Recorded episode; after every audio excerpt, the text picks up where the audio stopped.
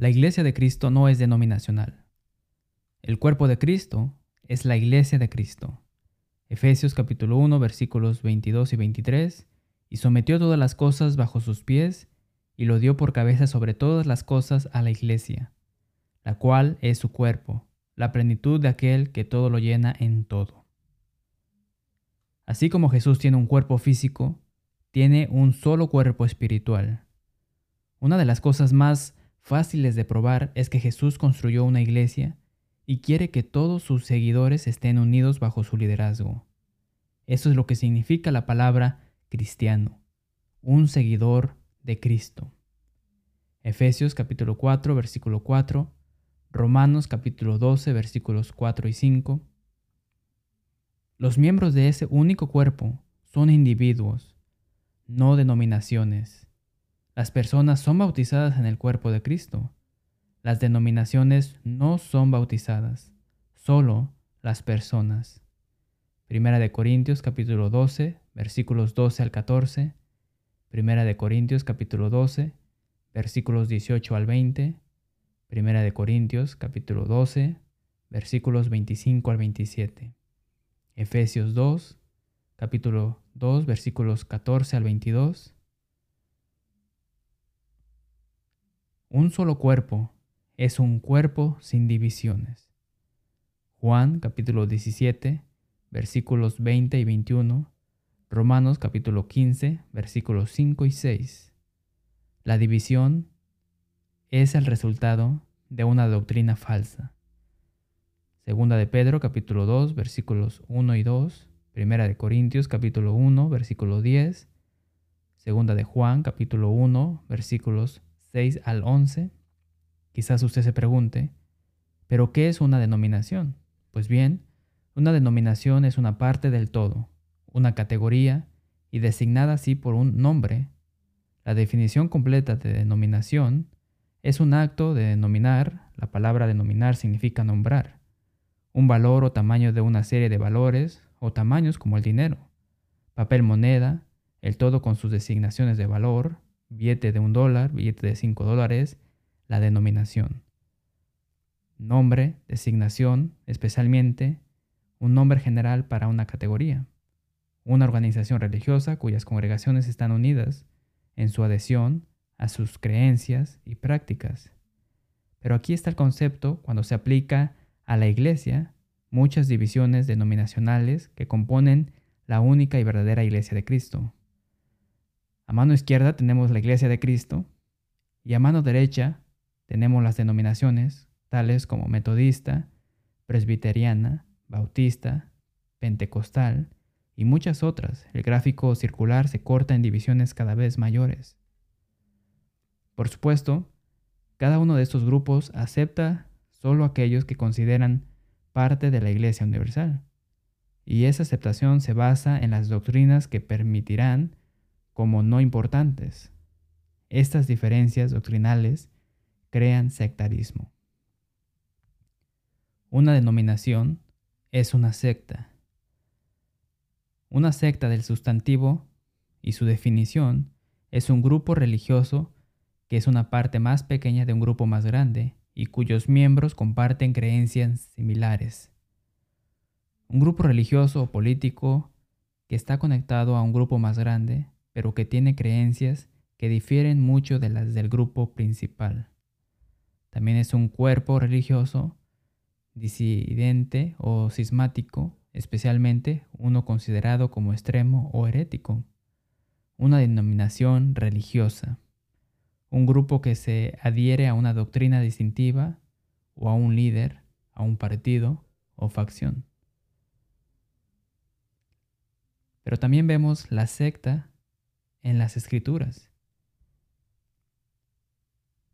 Una secta, propiamente, una lección, especialmente un partido o abstrante, desunión, herejía, que es la misma palabra griega, secta. A través de la Biblia vemos que había dos grandes divisiones entre los judíos, los fariseos y los saduceos, y consideraban el cristianismo como una secta más. Sin embargo, podían pasar por alto en cada una de ellas las doctrinas con las que no estaban de acuerdo, pero rápidamente condenaron a los cristianos. Hechos capítulo 5 versículo 17, Hechos capítulo 24 versículo 5, Hechos capítulo 24 versículo 14, Hechos capítulo 28 versículo 22, Primera de Corintios capítulo 11 versículo 19. Pero también vemos que se condena el sectarismo, de acuerdo a Gálatas capítulo 5 versículo 20 y segunda de Pedro capítulo 2 versículo 1. Pablo denuncia el sectarismo y nos da la respuesta a la unidad en Primera de Corintios capítulo 1 versículos 9 al 13. Si alguna vez hubo un lugar en las escrituras donde las escrituras podrían haber sancionado el denominalismo o el denominacionalismo, es este. Podría haber dicho simplemente porque no pueden simplemente llevarse bien. Los seguidores de Pedro son cristianos, los seguidores de Pablo son cristianos, y no hay nada malo con la iglesia de Apolos. Pero eso no es lo que dijo. En cambio, hace tres preguntas que muestran por qué el sectarismo está mal aquí en Primera de Corintios capítulo 1 versículos 9 al 13. En primer lugar, la primera pregunta que hace Pablo es, ¿está dividido Cristo? La respuesta es no. Como sabemos, hay un solo Señor, tiene un solo cuerpo, y ese único cuerpo es obediente. Cualquier otra idea de unidad no se ajusta a la descripción de Cristo y a la iglesia. Primera de Corintios capítulo 11 versículos 17 al 22. Si bien existen divisiones, no son dignas de elogio. Están equivocados y necesitan ser remediados. El remedio es claro y así dice el Señor, que ha revelado el Espíritu de Dios sobre el asunto. Los que sean aprobados serán conocidos porque dirán, voy a hacerlo a la manera del Señor. Pero la división nunca se remediará, porque los hombres siempre se han apartado y siempre se apartarán de Dios. Segunda de Pedro capítulo 2 versículo 1, Primera de Timoteo capítulo 4 versículo 1, Segunda de Timoteo capítulo 3 versículo 13. Pero lo que sí sabemos es que la división se cura con un así dice el Señor es decir, con la obediencia. Primera de Corintios capítulo 11 versículo 23. Muchas veces Pablo deja en claro a la iglesia de Corinto que deben creer y practicar lo que todos los demás cristianos creen y practican. Primera de Corintios capítulo 4 versículo 17, Primera de Corintios capítulo 7 versículo 17, Primera de Corintios capítulo 11 versículo 16, Primera de Corintios, capítulo 14, versículo 33. La segunda pregunta que hace Pablo es, ¿Pablo fue crucificado por ti? Bien, la sangre redentora del Evangelio no era la sangre de un cordero manchado. No fue la sangre de Pablo, de Pedro, de Apolos o de cualquier otro hombre. Entonces, ¿cómo podemos llegar a ser seguidores de los hombres? ¿Cómo entonces podemos pensar más en algún rabino, en algún papa o predicador que en nuestro Señor Jesucristo? Hebreos capítulo 9 versículos 11 al 14, Colosenses capítulo 1 versículos 18 al 22, Colosenses capítulo 2 versículos 5 al 8. Y la tercera pregunta que hace Pablo es la siguiente. ¿Fuiste bautizado en el nombre de Pablo? Hechos capítulo 19 versículos 1 al 4. Ahora, en esta escritura de Hechos capítulo 19 versículo 1 al 4, la palabra que vemos aquí en nombre de significa por la autoridad de. Así que ser bautizado en el nombre de Juan hace a uno discípulo de Juan, y ser bautizado en el nombre de Jesús hace a uno discípulo de Jesús.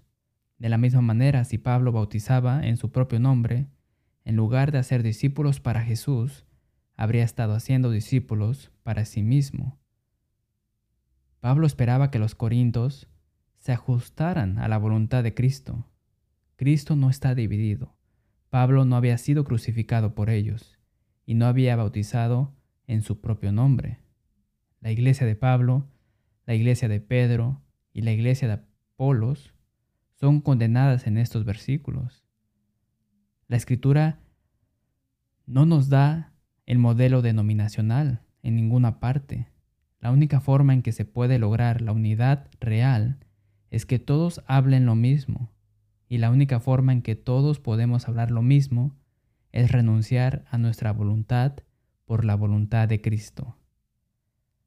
Y finalmente, unir denominaciones no funciona.